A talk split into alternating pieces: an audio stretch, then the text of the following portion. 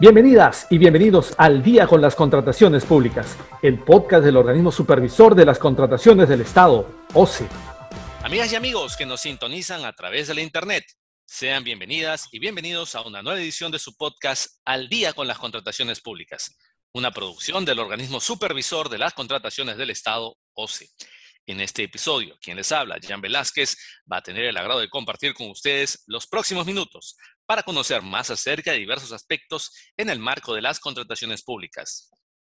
Y en días pasados, el OS informó que más de 217 entidades públicas incumplieron con registrar información sobre la ejecución contractual en el Sistema Electrónico de Contrataciones del Estado, SEACE. Para conocer más acerca de este tema, nos acompaña Antenor Flores Navarro, quien se desempeña como supervisor de la Subdirección de Procesamiento de Riesgos del OCE. Estimado Antenor, muchas gracias por estar aquí con nosotros. Un saludo para todos ustedes. Muchas gracias, Jan, por darnos esta oportunidad de poder difundir un poco más sobre las acciones de supervisión que realiza la Dirección de Gestión de Riesgos. Muy bien, Antenor. Cuéntanos, ¿cómo se detectó a estas 217 entidades infractoras? Claro, te explico. En primer lugar, esta acción de supervisión que estamos iniciando se da dentro del marco del Plan Anual de Supervisión 2021 de la Dirección de Gestión de Riesgos, dentro de las cuales existe una acción de supervisión al registro de información contractual en el CAC que realizan las entidades. Entonces, lo que realiza la Subdirección de Procesamiento de Riesgos, que es la subdirección a cargo de esta acción de supervisión, es, en primer lugar, solicita una muestra a la Oficina de, Estadística e Información del, OCE, a la OEI, para que ellos nos puedan eh, eh, dar el listado de las entidades que aún mantienen procedimientos de selección en estado consentido por más de 30 días hábiles y que eh, hasta la fecha no actualizan ese estado a el estado de contratado debido a que eh, dentro de esos 30 días hábiles ya se debería haber cumplido los plazos para, la, para el perfeccionamiento del contrato en primer lugar y para su publicación en el CAC que establece la normativa de contratación pública. Entonces, eh, en base a esta muestra que nos envía la, OEI del OCE, es que nosotros procedemos a hacer la validación sobre si existe alguna eh, disposición adicional que pudiera haber publicado la entidad dentro del CAC y que eh, signifique la culminación del procedimiento, tales como, por ejemplo, la pérdida de la buena pro, la nulidad,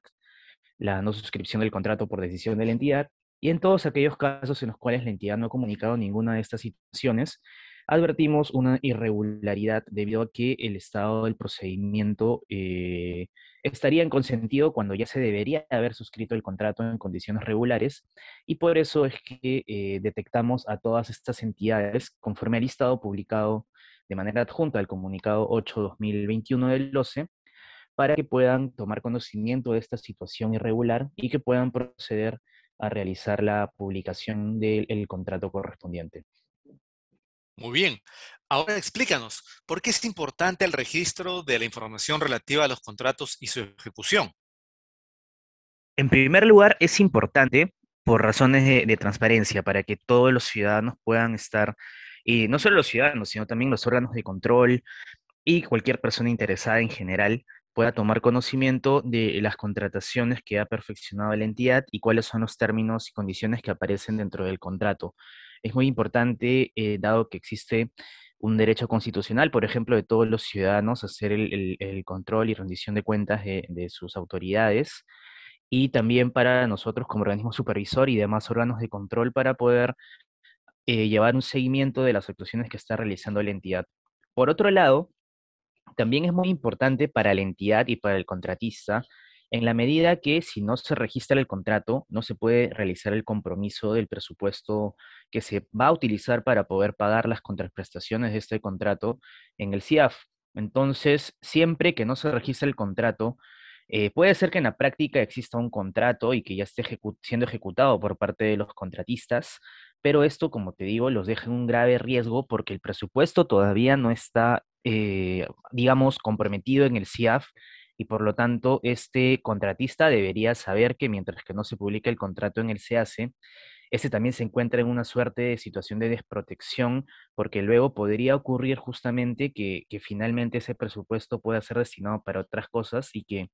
al fin de cuentas no exista eh, un, saldo final para poder pagarle, ¿no? Entonces es importante que también los contratistas detecten estas situaciones irregulares que te estoy comentando y que puedan, en caso de que adviertan alguna irregularidad de que no se haya publicado dentro de los plazos, que actualmente el plazo que establece la Directiva 3-2020 para la, 3-2020 para la publicación de los contratos es de 10 días hábiles posteriores a su suscripción. Antenor, y dinos, ¿cuál es el procedimiento de subsanación y hasta cuándo se puede efectuar? En efecto, nosotros al momento de publicar este comunicado 8-2021 en el que comunicamos el, número de, entidades que están incumpliendo esta obligación, que son 217 entidades, ahí señalamos que estas han convocado en total 465 procesos correspondientes a 510 ítems, en los cuales todavía no tiene un estado de culminación con el perfeccionamiento del contrato y su publicación. Entonces, lo que tienen que hacer las entidades para poder subsanar esta situación, conforme a los lineamientos que se han brindado en el comunicado, es justamente poder eh, registrar la culminación del procedimiento de selección, sea a través de la, eh, del registro del contrato, en caso se haya perfeccionado, o por otro lado, que eh, puedan registrar en el CAC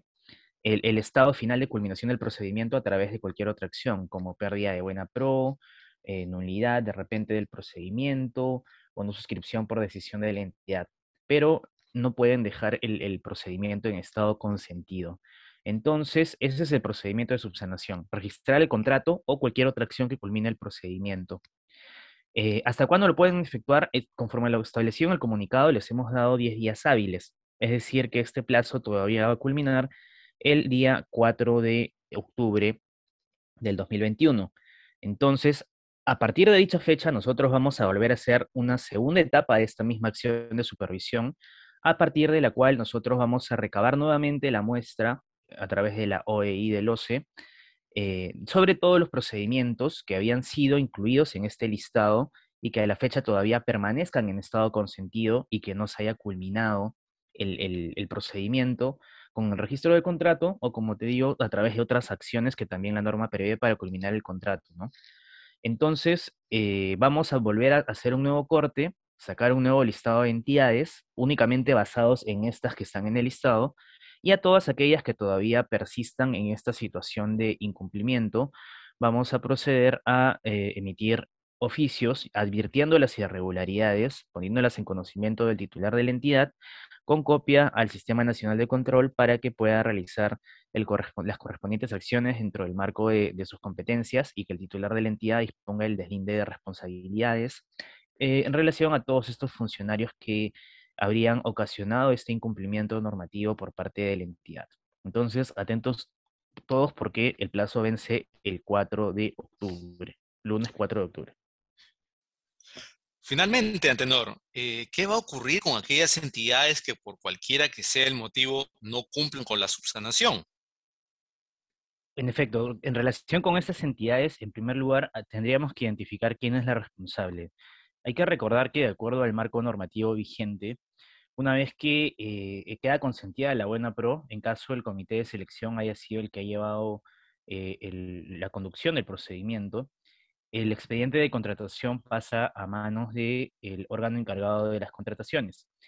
Llámese unidad de logística, unidad de abastecimiento, oficina general de administración, quien sea que cumpla estas funciones. Entonces, ellos, esta oficina es la que es la responsable de poder perfeccionar el contrato con el contratista y, por lo tanto, también de actualizar esta información en el sistema del CAC. Entonces, eh, con relación a estas, estas, estas este, entidades que no cumplan con la subsanación, nosotros lo que vamos a hacer, como te comentaba, es un nuevo corte para poder determinar estas eh, entidades que vendrían a incumplir y en relación con todas estas vamos a poder proceder mediante un oficio dirigido directamente al titular de la entidad en su calidad de máxima autoridad administrativa de la institución y de responsable, en, principio, de la supervisión de todos los procedimientos de contratación que realice su institución, para que pueda eh, evaluar ¿no? el, el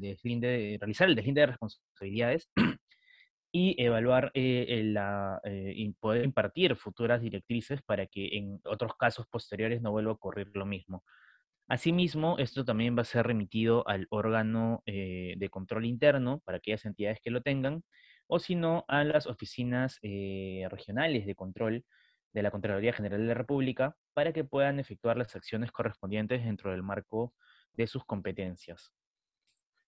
Muy bien, agradecemos a Antenor Flores, supervisor de la Subdirección de Procesamiento de Riesgo del OCE, por haber compartido con nosotros esta valiosa información y recordarles a esas eh, más de 200 entidades públicas que han incumplido con registrar información sobre ejecución contractada en el SEACE que tienen plazo hasta el 4 de octubre. 4 de octubre para subsanar esa omisión. Muchas gracias, Antenor. Muchas gracias por la invitación, Jan. Bien, amigas y amigos, antes de despedirnos, les recordamos que pueden seguirnos a través de las cuentas oficiales del OCE en redes sociales, como Facebook, Twitter, LinkedIn e Instagram. De igual manera, pueden encontrar nuestro podcast y todos sus episodios en YouTube y Spotify. Además, les recomendamos suscribirse al boletín de noticias del OCE, mediante el cual podrán recibir contenido actualizado sobre las contrataciones públicas. Esto ha sido todo por hoy. Esperamos que este episodio de Al día con las contrataciones públicas haya sido de su agrado y sobre todo que la información proporcionada contribuye a lograr contrataciones públicas más transparentes y eficientes en beneficio de todas y todos. Nos reencontramos la próxima semana. Hasta entonces.